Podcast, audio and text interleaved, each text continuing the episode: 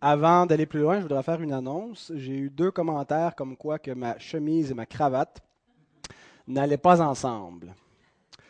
Alors, on peut, je vous propose une motion. Si vous voulez que j'enlève ma cravate, si ça vous déconcentre, je peux le faire. Je vais garder la chemise, cependant. Ou est-ce que vous pouvez vivre avec? C'est-tu correct? Alors, je m'excuse. Des fois, je demande l'opinion de mon épouse. Elle me dit, ça a l'air correct.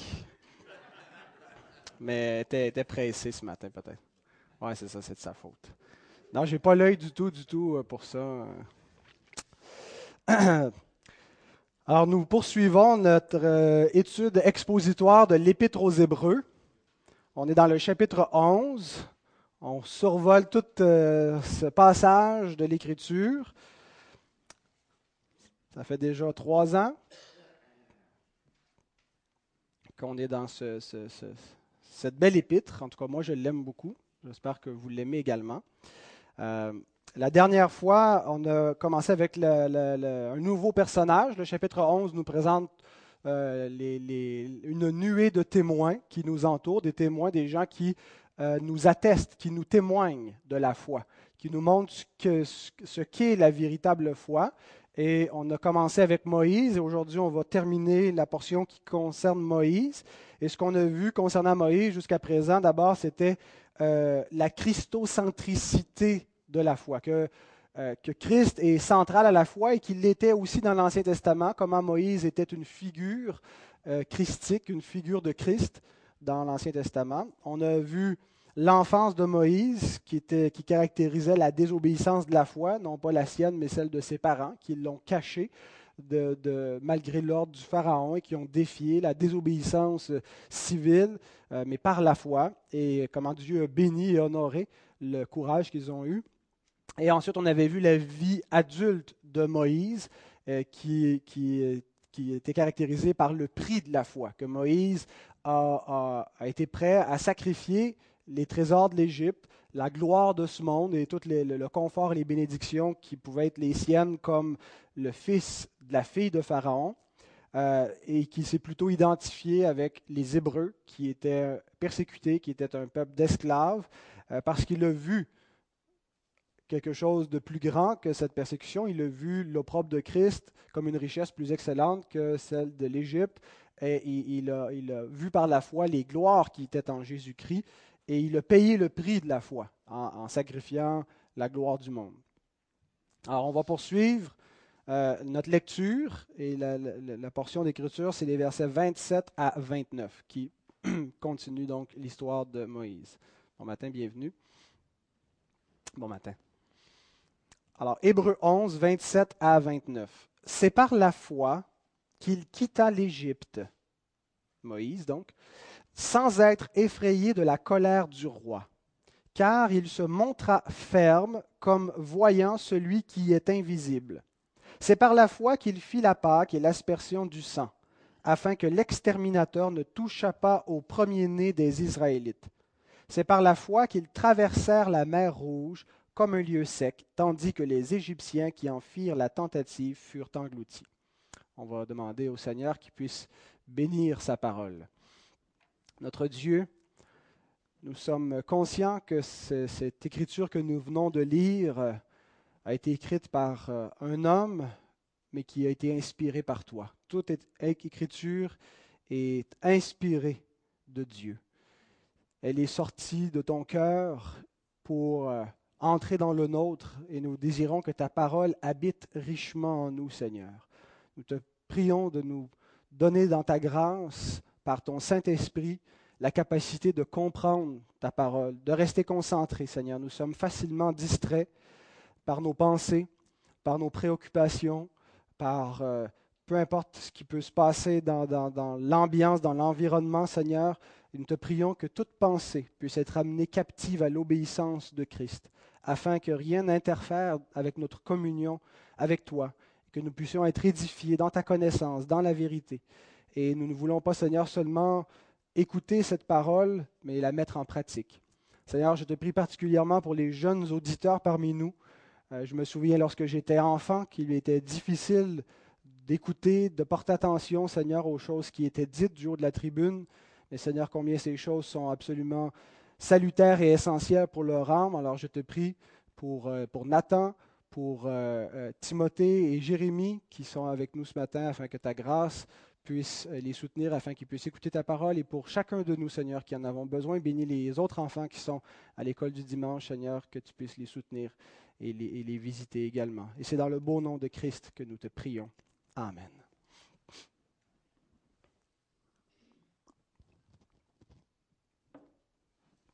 Alors, il y a trois versets dans notre euh, texte, et les trois versets commencent par C'est par la foi.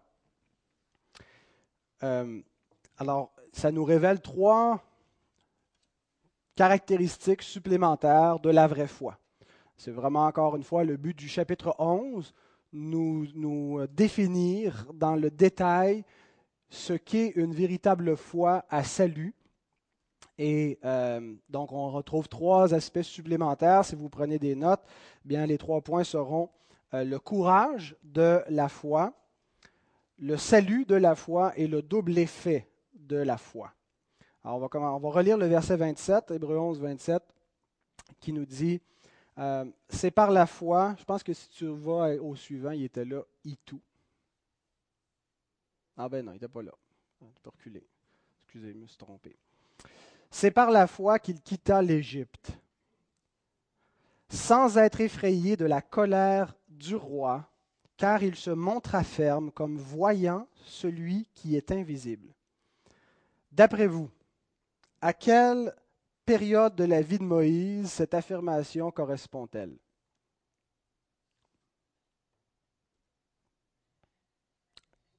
À la fin, quand ils ont quitté l'Égypte À l'Exode. Avant l'Exode, à quoi? Non, mais euh, quand il dit qu'il a quitté, c'est par la foi qu'il quitta l'Égypte. À quel moment est-ce que ça réfère? Quand il a fui vers Madian ou à l'Exode? Alors, ceux qui croient que ça correspond quand Moïse a quitté tout seul pendant 40 ans, lorsqu'il a fui l'Égypte vers Madian, levez la main. Ceux qui croient que ça correspond plutôt à l'épisode de l'Exode que Moïse a quitté pour s'en aller avec tout le peuple, levez la main. Et ceux qui n'en ont aucune idée, levez la main.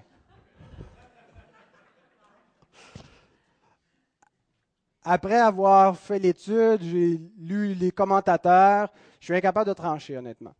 Euh, j'ai regardé les arguments des deux côtés, pour et contre, euh, et je trouve que les arguments se valent. Et malheureusement, il y a de mes commentateurs préférés qui se situent dans les deux cas. Alors, euh, ça ne m'a pas beaucoup avancé à ce niveau-là. Je ne suis pas arrivé à faire un choix. Mais ce qu'on va faire pour qu'on puisse quand même euh, pouvoir bénéficier de, la, parole et l'étudier ensemble, on va supposer à tour de rôle, si l'auteur est en train de nous parler de la fuite de Moïse vers Madian, qu'est-ce que ça implique? Et s'il nous parle plutôt de la fuite de l'Exode, qu'est-ce que ça implique?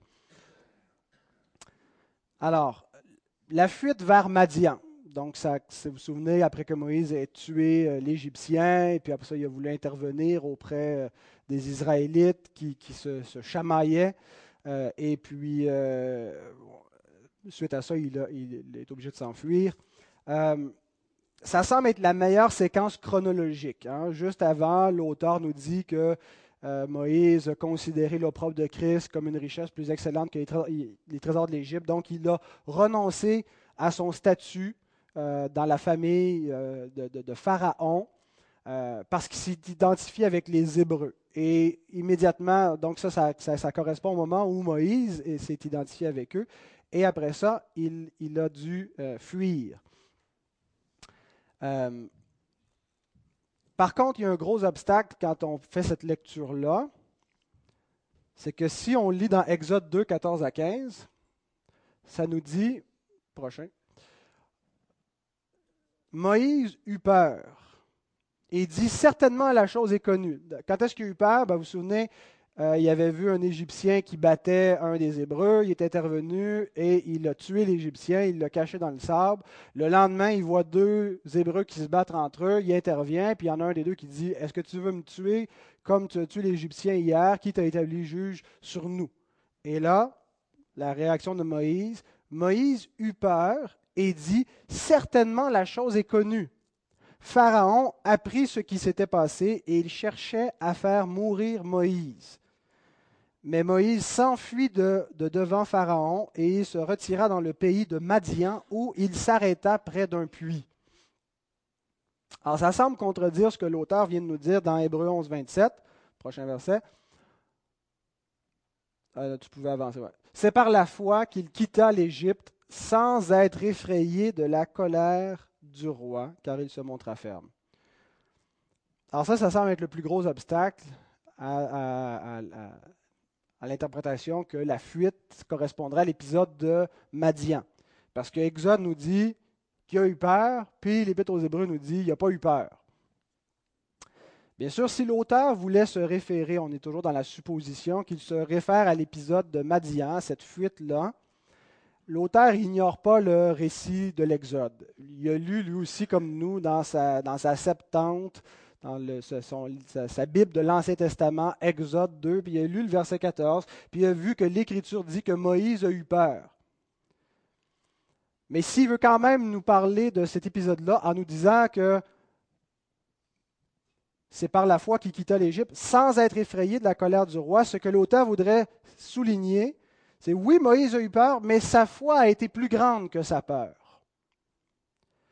La foi est imparfaite.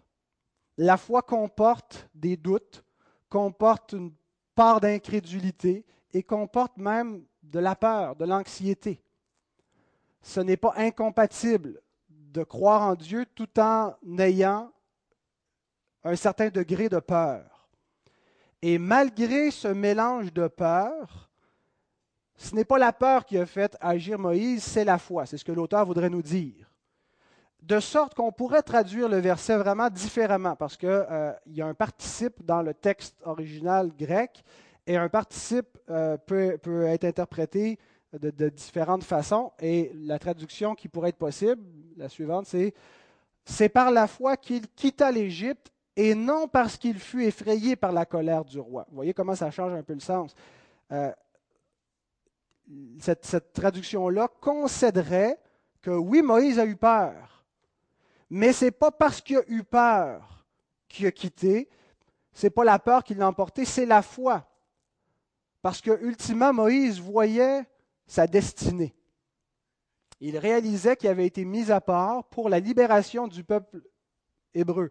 D'ailleurs, vous vous souvenez quand Étienne, pas lui qu'on a baptisé il y a deux semaines, celui qu'on retrouve le premier martyr de l'Église, euh, nous dit dans le livre des Actes, quand il, prêche à la nation juive, puis il, relate cet épisode-là où Moïse est intervenu, puis il dit, il pensait que, euh, que, le peuple allait comprendre que Dieu leur accordait la délivrance par sa main, mais le peuple n'a pas compris.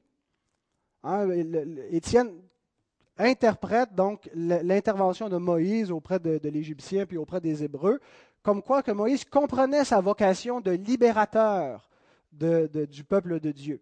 Mais le peuple ne l'a pas compris. Et euh, donc Moïse avait la foi, il voyait sa destinée, il a cru à son appel. Et euh, donc l'auteur dit oui, il a eu peur, mais c'est par la foi qu'il a quitté. C'est parce qu'il savait qu'il y avait une mission, puis il devait quitter s'il il devait remplir sa mission pour libérer le peuple. Alors cette, possibilité montrerait que le courage de la foi n'exclut pas la faiblesse et la peur de l'homme. On peut avoir une foi qui est authentique, qui est victorieuse, qui vient de Dieu, tout en ayant des émotions de peur, tout en, en étant confronté à notre propre faiblesse humaine. Et ce que le texte souligne ultimement, c'est que la crainte de Dieu est plus forte que la crainte des hommes chez les croyants. Vous savez, nous craignons les hommes. On a peur de ce que les autres pensent de nous. On a peur de ce que, on est soucieux de notre apparence, on est soucieux de euh, ce que les autres vont dire de nous. C'est la crainte de l'homme. Euh, puis la crainte de l'homme, euh, ici on la voit chez Moïse, il avait peur que, Pharaon ait sa peau. On peut craindre les hommes de toutes sortes de façons. Mais dans un croyant, la crainte de Dieu est plus forte que la crainte de l'homme. On peut craindre l'homme, mais ultimement, ce qui va nous, nous pousser à l'action, on est prêt à faire face aux hommes, faire face aux conséquences pour être en règle avec Dieu, même si ça nous dérègle avec les hommes. Alors la foi peut être imparfaite tout en étant authentique. Maintenant, deuxième possibilité, si l'auteur n'est pas en train de parler de la fuite de Moïse vers Madian, mais quand il nous dit c'est par la foi qu'il quitta l'Égypte sans être effrayé de la colère du roi, s'il nous parle plutôt de l'Exode, un événement qui va arriver 40 ans après la, fuite vers Madian, après que Moïse ait fui, il revient 40 ans plus tard. Ça semble être la meilleure explication de l'affirmation sans être effrayé, alors que l'Exode nous dit le contraire, qu'il a eu peur. Madian, la fuite vers Madian nous montrerait la fuite d'un meurtrier, tandis que l'Exode nous montrerait le courage d'un libérateur. Par contre, il y a quand même quelques problèmes. Euh, d'abord, au niveau de la séquence, euh, il nous dit c'est par la foi qu'il quitta, puis tout de suite après, il nous dit c'est par la foi qu'il fit la Pâque. Ben, la, Pâque a été faite avant de quitter, avant l'Exode. Euh, donc, la séquence serait inversée. Par contre, si on prend l'événement dans son ensemble, que Moïse a commencé à, quitter, à, défier le Pharaon, à lui faire face, dès qu'il est revenu, puis à dire Laisse sortir mon peuple, euh, dit l'Éternel des armées, donc qu'il a tenu tête au Pharaon, ben, ça a eu lieu avant la Pâque. Donc, ça rétablit la séquence. On prend, il a quitté dans l'ensemble des événements de l'Exode, incluant les dix plaies, non pas juste la sortie comme telle. Un autre problème, c'est que ça dit qu'il quitta au singulier, tandis que l'Exode, euh, ils ont quitté, ils étaient un, peuple très nombreux. Mais encore une fois, ça nous dit dans le verset immédiatement après qu'il euh, fit la Pâque, ça aussi c'est au singulier, tandis que c'est tout le peuple qui a fait la Pâque, qui a pris la Pâque. Alors, même si c'est un singulier, euh, c'est un événement qui a eu lieu dans une communauté. Alors, s'il il s'agit de l'Exode, ça nous montrerait que l'humilité précède la gloire. Que Moïse, bien qu'il fût appelé, que, sa mission que sa, vocation était effectivement de libérer le peuple de l'Égypte, bien, il avait besoin d'être préparé, il avait besoin d'être brisé. il, s'est peut-être imposé un petit peu trop, euh, arrivé un petit peu trop flamboyant, euh, sur de lui, euh, je vais libérer le peuple, et il avait besoin d'être brisé pour devenir fort, avait besoin d'un 40 ans dans le désert pour réfléchir un petit peu et d'être préparé pour sa mission. Alors vous voyez que euh, ces deux possibilités illustrent des vérités de la foi qui sont enseignées ailleurs par la Bible. La Bible enseigne vraiment ces, deux choses-là dans d'autres contextes, que euh, la foi est imparfaite, qu'elle se parfait que c'est le Seigneur lui-même qui, l'amène, qui la conduit pour l'améliorer, notre foi, et qu'on euh, peut avoir une foi authentique, qui a des doutes, qui a sa part de peur. Ça ne veut pas dire qu'on n'a pas une véritable foi. En même temps que l'Écriture nous enseigne qu'une euh, maturité dans la foi, qu'on a besoin d'être humilié pour, pour grandir. Et, donc, c'est, sur le plan, si on veut, théologique ou de l'application, ces deux vérités demeurent vraies. Mais maintenant, est-ce qu'on peut tirer une certitude quelconque du texte où on est juste pris avec des suppositions, on ne sait pas s'il parle de Madian ou de l'Exode? Bien, dans un cas comme dans l'autre, je pense que l'idée centrale du verset 27, ce que le verset nous montre, c'est le courage de la foi. L'expression il se montra ferme. Et ça, que ce soit peu importe des deux événements auxquels euh, l'auteur peut référer, euh, ça demeure la même vérité. Moïse se montra ferme. C'est un seul verbe dans le, grec. Euh, c'est ce qu'on appelle un apax. Ça veut dire un verbe qui est employé, un mot qui est employé une seule fois dans l'Écriture, dans le Nouveau Testament. Et le verbe a une notion de patience, de persévérance. Il a été ferme, il a été constant, il a persévéré, mais il y a aussi une notion de courage il a eu du courage. Et c'est intéressant quand on regarde la, situation de Moïse. On a un homme qui, à vue humaine, a toutes les raisons de craindre. Je me souviens quand j'étais en secondaire 1, euh, il y avait un gars qui voulait me péter la gueule. Je ne sais pas pourquoi, j'étais gentil. J'ai toujours été gentil avec tout le monde. Je n'étais pas un batailleur, euh, je n'étais pas baveux. Euh, je pense qu'il était jaloux.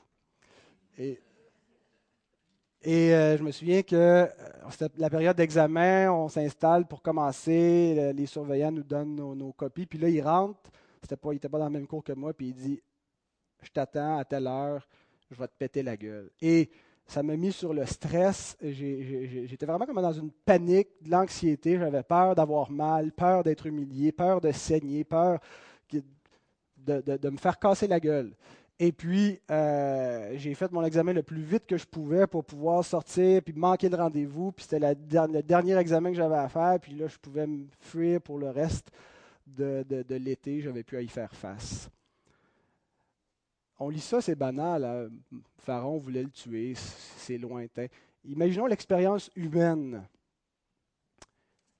Pharaon voulait sa peau, voulait le mettre à mort. Et l'Écriture nous dit qu'il n'a pas craint, qu'il a eu du courage, qu'il a été capable de lui faire face. Que même si ça réfère à la fuite de Madian, éventuellement, il est revenu. Euh, c'était un autre pharaon, mais il a fait face quand même à l'Égypte. Euh, où est-ce que Moïse a puisé ce courage pour faire face à cet homme? Où est-ce qu'on doit puiser le courage pour faire face aux hommes, pour faire face à toutes les choses qui nous font craindre? Dans, cette vie? Et, Dieu sait qu'il y a énormément de choses qui nous font peur. Des choses qui peuvent être banales, mais des choses qui ne sont pas toujours banales et imaginaires. Il y a des dangers qui sont réels dans ce monde, dans cette vie, qui nous font peur. Et euh, je vous suggère que euh, l'Écriture ne nous enseigne pas que le, courage, on le puise en nous-mêmes. Hein. Euh, Ce n'est pas avec des, formules de mantra euh, en disant il n'y arrivera rien, il n'y arrivera rien, il arrivera rien, je suis en sécurité, qu'on va vaincre les obstacles. Et ce n'est pas avec la pensée positive, ce n'est pas avec. En, trouvant des ressources en nous-mêmes, en, essayant de voir dans une perspective différente. peu importe, le courage ne vient pas on ne le puise pas en nous, on ne le puise pas dans les circonstances extérieures. La source du courage nous est donnée explicitement dans le texte parce qu'il voyait celui qui est invisible. Il voyait celui qui est visible, Pharaon, qui est une menace. Mais il voyait aussi celui qui est invisible. Et c'est parce qu'il voyait celui qui est invisible qu'il a pu faire face à celui qui est visible, sans le craindre. Dans nos épreuves, il y a tout ce qu'on voit, il y a tout ce qui apparaît à nos yeux, il y a tout ce qui fait partie de notre réalité. Mais la foi, c'est le seul moyen qui nous permet de voir au-delà de tout ça et de trouver le courage d'y faire face. Souvenez-vous de l'histoire d'Élisée. Il y a plein d'histoires qui concernent Élisée, mais celle dont je vais vous parler, c'est celle qui concerne le roi euh, syrien, le roi de Syrie, qui voulait faire la guerre à Israël. Puis il est bien frustré parce que à chaque fois qu'il vient pour euh, faire une manœuvre militaire, il est constamment déjoué par l'armée d'Israël. Et là, le roi commence à suspecter qu'il y a dans ses troupes un espion ou un traître, quelqu'un qui rapporte l'information au chef de l'armée d'Israël. Et, ça commence à inquiéter ses, propres troupes qui ont peur de se faire accuser puis de, se faire tuer. Puis il y a quelqu'un qui lui dit Oh non, mon roi, c'est qu'il y a dans le peuple d'Israël un prophète qui entend ce que tu dis dans ta chambre à coucher et qui le rapporte à l'oreille du roi d'Israël. Et c'est comme ça qu'il déjoue à chaque fois tes plans. Alors le roi dit Amenez-le-moi ici immédiatement, il faut que je lui parle. Je ne pense pas qu'il voulait lui parler, je pense qu'il voulait le zigouiller. Il voulait le tuer lui aussi. Et voici le décret que le roi de Syrie fait annoncer. On le lit dans 2 Rois 6, 14 à 17. Il y envoya des chevaux, des chars et une forte troupe qui arrivèrent de nuit et qui enveloppèrent la ville. C'était sérieux, le bon sens. Tu envoies toute une ambassade comme ça, des chevaux, des chars, après un seul homme qui n'est pas armé pour le prendre. Le serviteur de l'homme de Dieu, l'homme de Dieu c'est Élisée, alors son serviteur, le serviteur d'Élisée, se leva de bon matin et sortit. Et voici, une troupe entourait la ville avec des chevaux et des chars. Ça, commence bien la journée. Hein? Là, tu sais que tu vas passer une mauvaise journée. Tu refermes les stars, tu vas prendre mon café, on va attendre, voir comment ça va se passer. Et le serviteur dit à l'homme de Dieu, Ah, mon Seigneur, comment ferons-nous? Il répondit, Ne crains point, car ceux qui sont avec nous sont en plus grand nombre que ceux qui sont avec eux. Élisée pria et dit, Éternel, ouvre ses yeux pour qu'il voie. Et l'Éternel ouvrit les yeux du serviteur qui vit la montagne pleine de chevaux et de chars de feu autour d'Élisée. Était serein, Élisée. Lui, il avait une vision euh, céleste de la réalité. Bien sûr, cet épisode-là, euh, c'est un, passage, si on veut, qui, qui est unique. Euh, est-ce que c'est arrivé à d'autres moments que Dieu permet une vision comme ça à ses serviteurs? Certainement. Mais ce n'est pas la norme. Généralement, quand il y a du danger, c'est plutôt rare que Dieu nous permet de, voir les choses. Et d'ailleurs, l'Écriture nous encourage à croire sans voir. Hein? Tu as cru parce que tu as vu, mais heureux ceux qui ont cru sans avoir vu, qui n'ont pas été incrédules.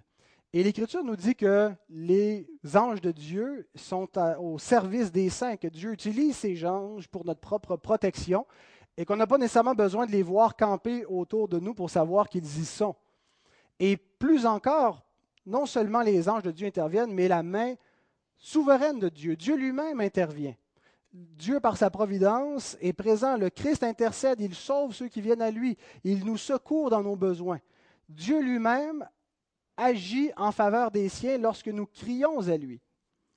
La seule façon d'être délivré des choses que nous crayons, c'est de faire confiance à un plus grand que toutes ces choses-là. C'est de voir au-delà de ces problèmes. C'est de voir Dieu, comme Moïse qui a agi comme voyant celui qui est invisible. Et de se rappeler ceci, cette promesse, Romains 8, 28. Toute chose concourt au bien de ceux qui aiment Dieu, de ceux qui sont appelés selon son dessein. Ça ne dit pas que ceux qui aiment Dieu n'auront que du bien, aucun malheur, mais que toute chose qui leur arrive, incluant le malheur et la souffrance, concourt à leur bien.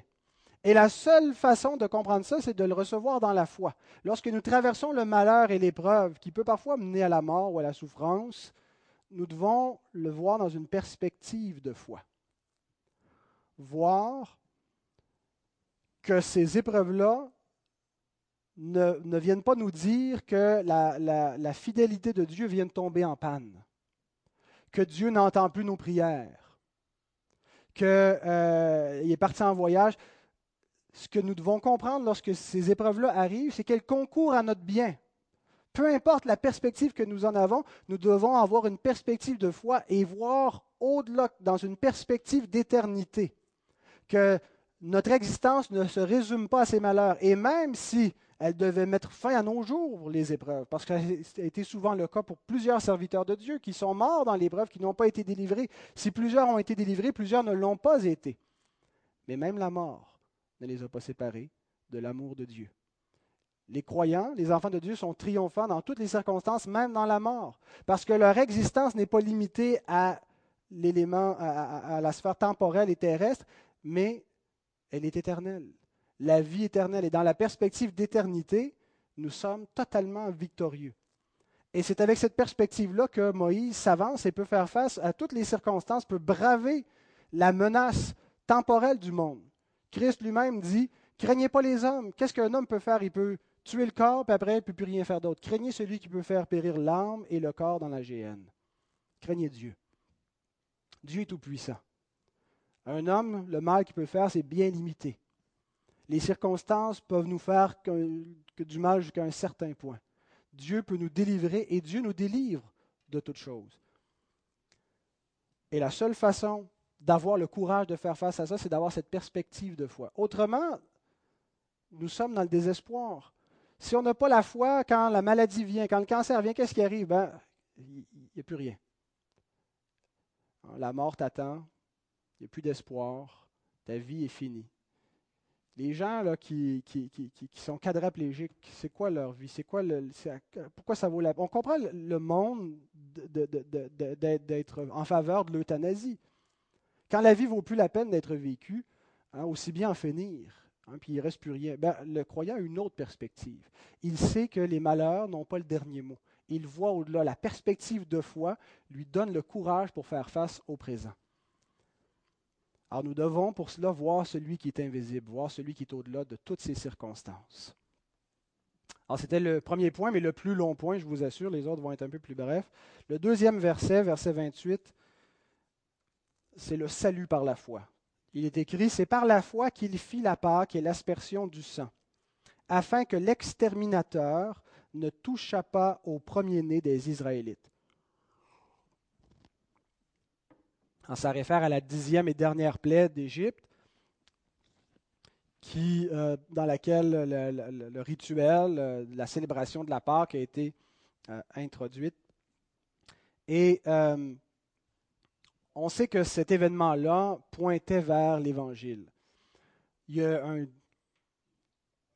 décret divin qui tombe, hein, qui annonce que la mort va passer sur toutes les familles comme l'Écriture nous montre que à cause du péché de l'homme, la colère de Dieu repose sur chacun. La condamnation à mort est déjà prononcée sur chaque pécheur. Le salaire du péché, c'est la mort.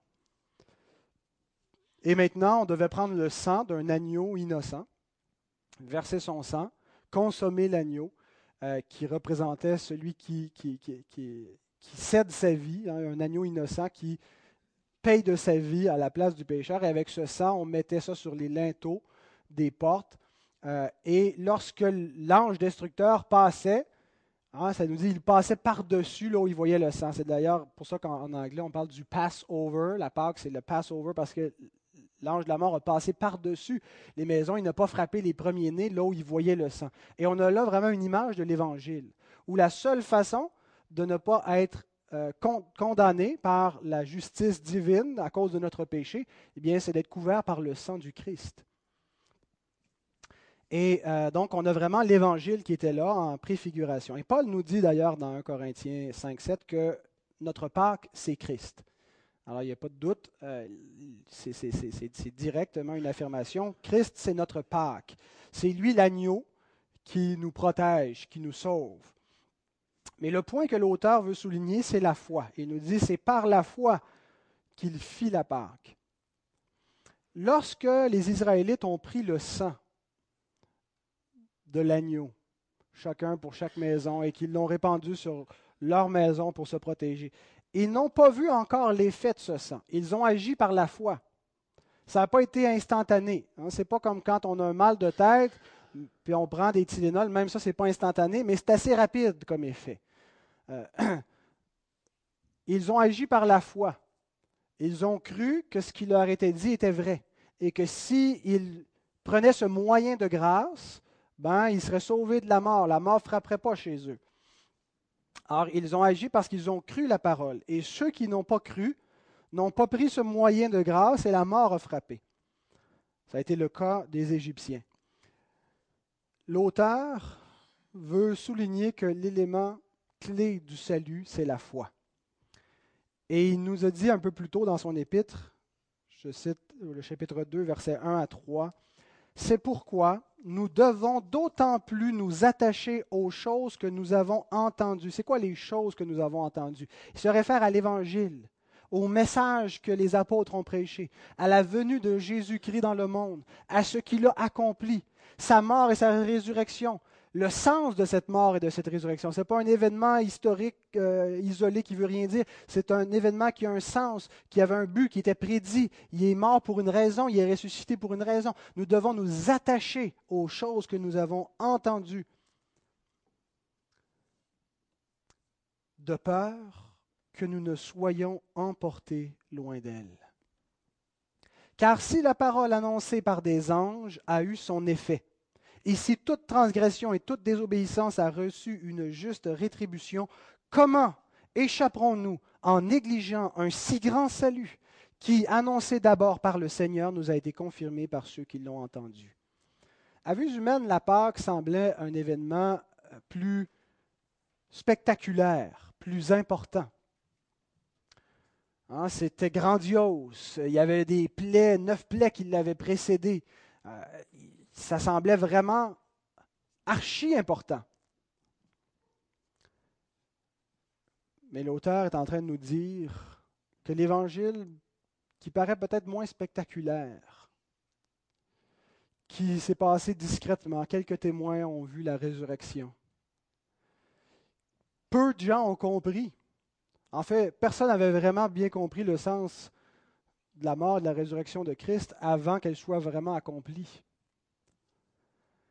Mais cet événement-là qui semble, qui semblait historiquement avoir eu moins de, de, de, être arrivé de manière moins flamboyante, moins marquante, moins publique, moins notoire, est suprêmement important, infiniment plus important que l'a été la Pâque.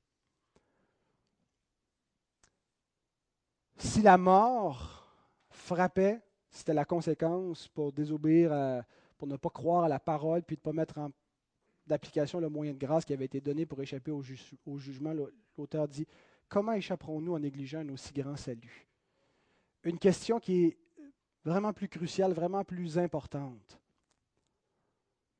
que ne l'a été la Pâque et la sortie d'Égypte.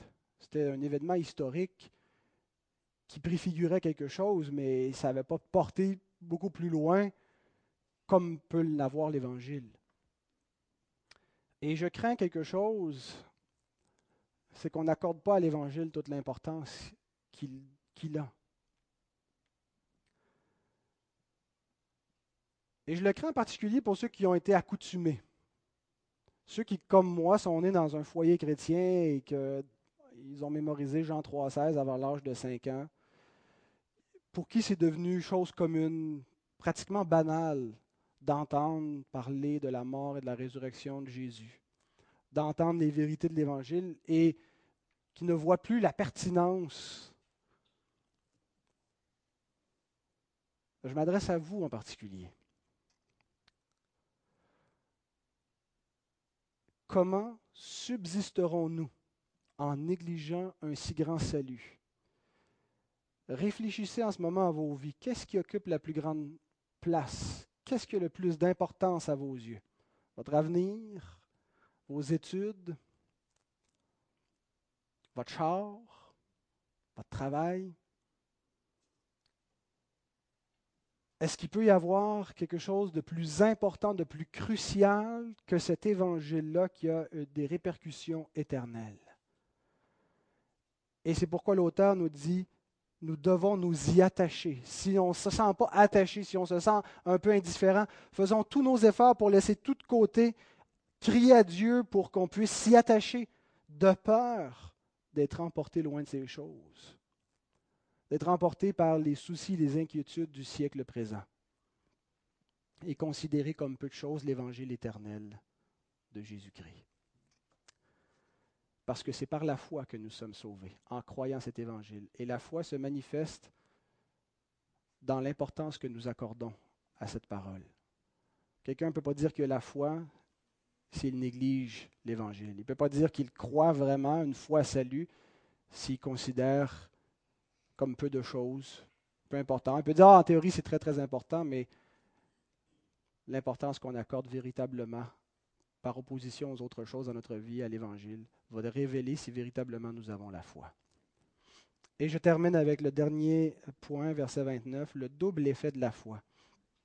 C'est par la foi qu'ils traversèrent la mer Rouge comme un lieu sec, tandis que les Égyptiens qui en firent la tentative furent engloutis. On a un long récit, euh, je ne vais pas le lire, mais si euh, vous voulez euh, lire le récit, c'est Exode 14, 10 à 31, qui nous rapporte comment cet événement s'est produit. Le peuple est coincé, ils viennent sortir d'Égypte, tout semble aller bien, ils ont plié bagage, et l'armée de Pharaon s'est bien les poursuivre derrière avec les chars et les chevaux, et il n'y a pas de passage devant. C'est la mer qui bloque. Ils ne peuvent pas fuir. Derrière, il y a l'ennemi qui les poursuit.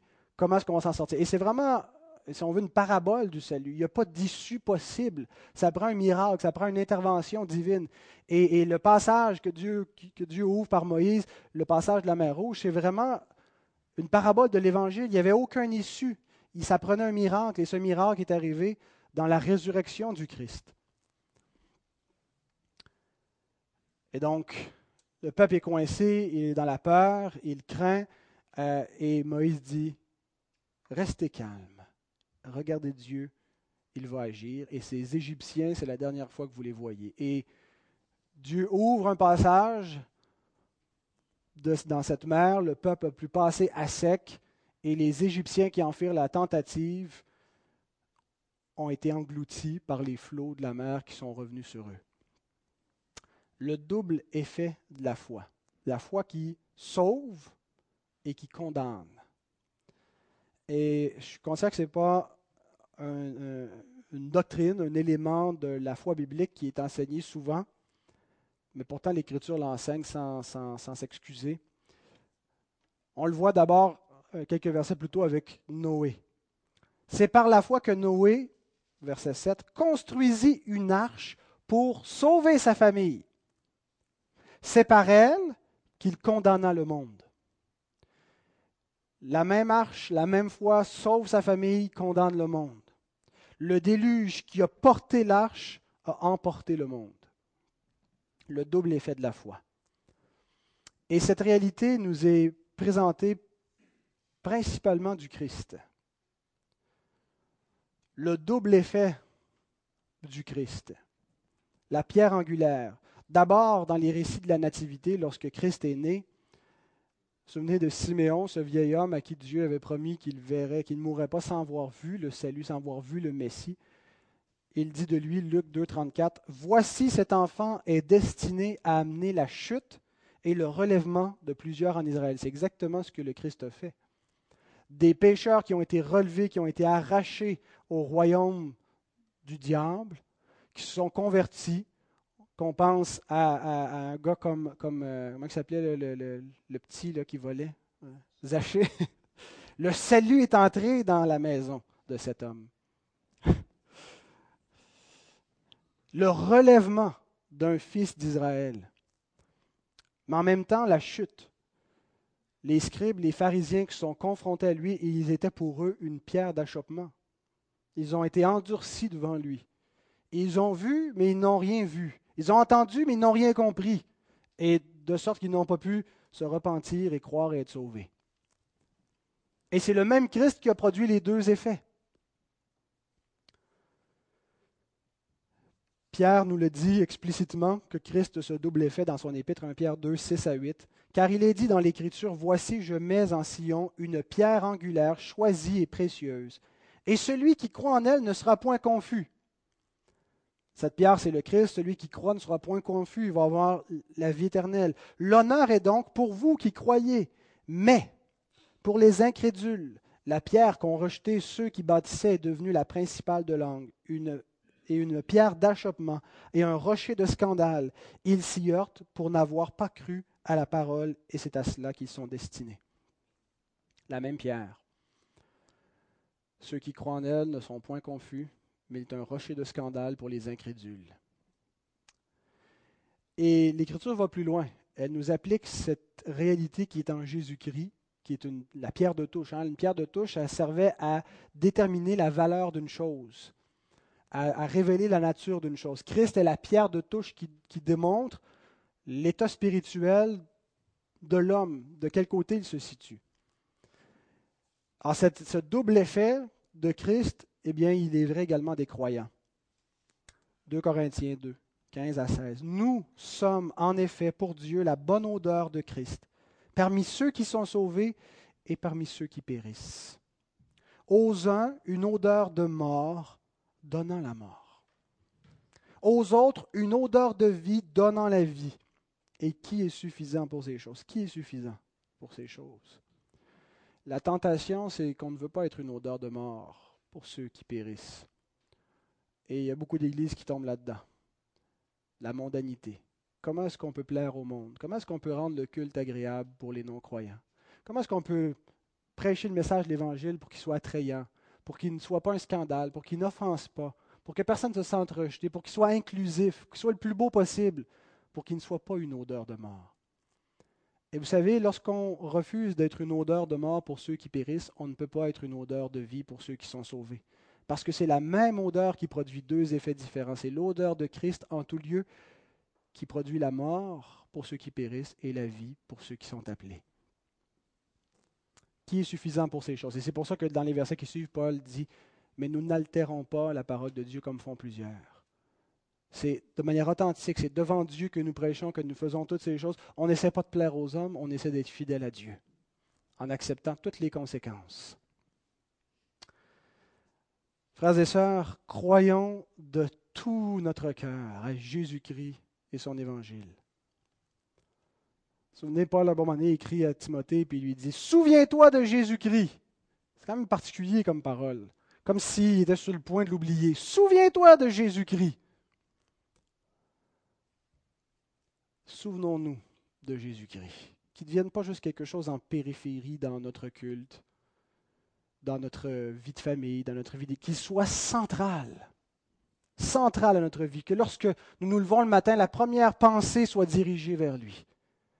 Seigneur, gloire à toi. Aide-moi aujourd'hui à vivre pour ta gloire, à respirer pour ta gloire. Que je n'ai pas d'idole dans ma vie. Que je n'ai rien d'autre qui, a une plus grande priorité, auquel j'accorde plus d'importance qu'à toi. Souviens-toi de Jésus-Christ. Donne-lui tout ton cœur, toute ta pensée. Prends garde aux idoles, prends garde à tous ceux qui veulent avoir sa place, avoir la révérence, la confiance qui lui est due. Confie-toi en lui de tout ton être. Parce que c'est par la foi en lui que nous aurons le courage, comme Moïse a eu le courage, que nous serons sauvés, comme Moïse a été sauvé et que nous produirons ce double effet de la foi en étant fidèles à Dieu. Soyons fermes dans cette foi. Amen.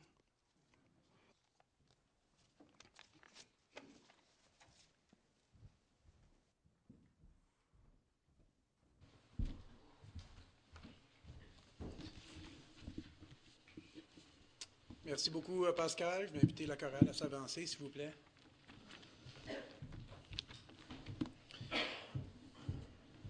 Nous allons nous lever pour chanter. Vers toi, montre notre hommage.